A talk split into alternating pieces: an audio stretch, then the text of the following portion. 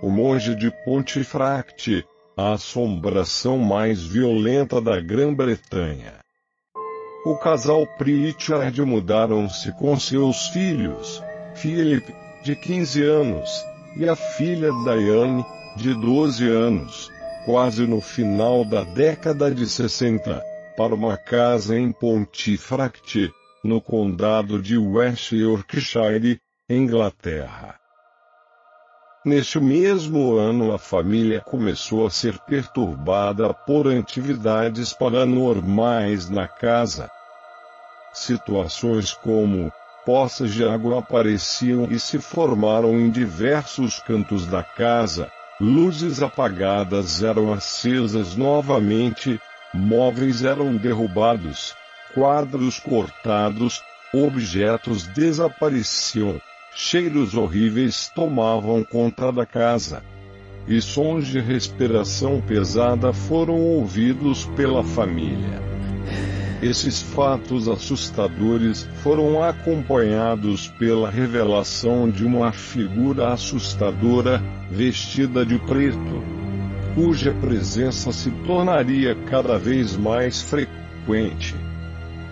O casal foram os primeiros da família a ter contato com a tal entidade maligna quando uma sombra terrível surgiu flutuando sobre sua cama. O tal espírito parecia estar vestido com as vestes negras, semelhantes a de um monge. Todos da casa eram atormentados diariamente pelo espírito.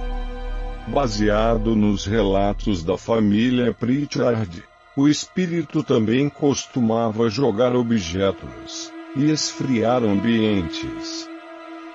Um dos relatos mais violentos foi quando o espírito agarrou Diane, a filha do casal, e a arrastou até o segundo andar da casa, puxando pelo pescoço.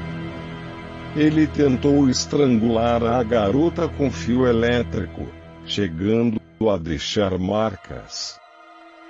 A entidade maligna também foi testemunhada por vários investigadores paranormais e até um padre local, quando visitaram a casa. Mesmo com a tentativa de inúmeros exorcismos na propriedade, nada conseguiu fazer o fantasma sair. Um investigador paranormal, chamado Tokunif, passou anos pesquisando o caso e descobriu que, em alguma época do século XVI, a forca da cidade ficava do outro lado da rua, onde a casa foi construída. Aprofundando ainda mais sobre o monge negro, descobriu-se que poderia ser o espírito de um sacerdote chamado Klunaik, que foi enforcado pelo estupro e assassinato de uma jovem. Segundo pesquisas, a menina assassinada tinha a mesma idade de Diane. O investigador acredita, depois desta pesquisa, que a entidade que assombrava a família era o próprio monge negro.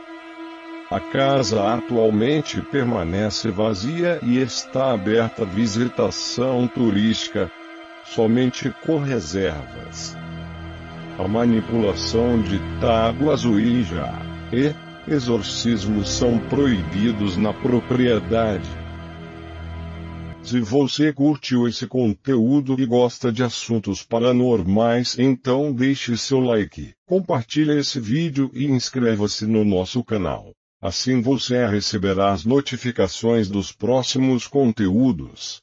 E caso você tenha alguma história paranormal, e quer que ela seja contada em nosso canal, é só enviar para nós através do nosso contato. Até o próximo vídeo.